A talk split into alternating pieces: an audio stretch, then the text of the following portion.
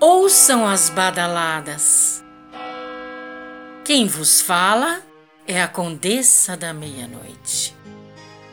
Hoje iremos falar de uma criança, um anjo do Senhor, que veio ao mundo para fazer a caridade. Antoninho da Rocha Marmo. Nasceu em São Paulo no dia 19 de outubro de 1918 e desencarnou no dia 21 de dezembro de 1930. Foi uma criança católica a quem se atribui o dom de predizer acontecimentos futuros. Desde pequenino, segundo relatos de seus familiares, Antoninho tinha mania de fazer altares e realizar missas. Antoninho sempre teve a postura de um padre. Apesar de ser uma criança e tinha paixão, veneração por Nossa Senhora, a mãe de Jesus. Quando esteve em São José dos Campos para se tratar da tuberculose, recebeu uma missão divina de Deus e disse que ali seria construído um sanatório para ajudar os mais pobres e doentes. Inaugurado em 13 de dezembro de 1952. O Sanatório Infantil Antoninho da Rocha Marmo atendeu crianças tuberculosas até a década de 80, quando o tratamento e o controle da doença tornaram-se ambulatoriais.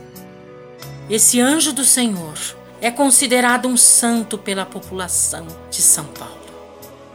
Por agraciar os pedidos de cura, faleceu de tuberculose aos 12 anos de idade, sepultado no cemitério da Consolação.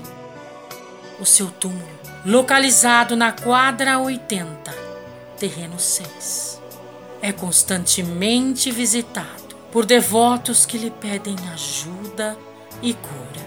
Ele virou objeto de veneração e passou a ser conhecido como Santo Antoninho. Segundo os dados da administração do cemitério, o túmulo de Antoninho da Rocha Marmo recebe cerca de mil visitantes por mês. Hoje em dia, é conhecido como Santo do Povo.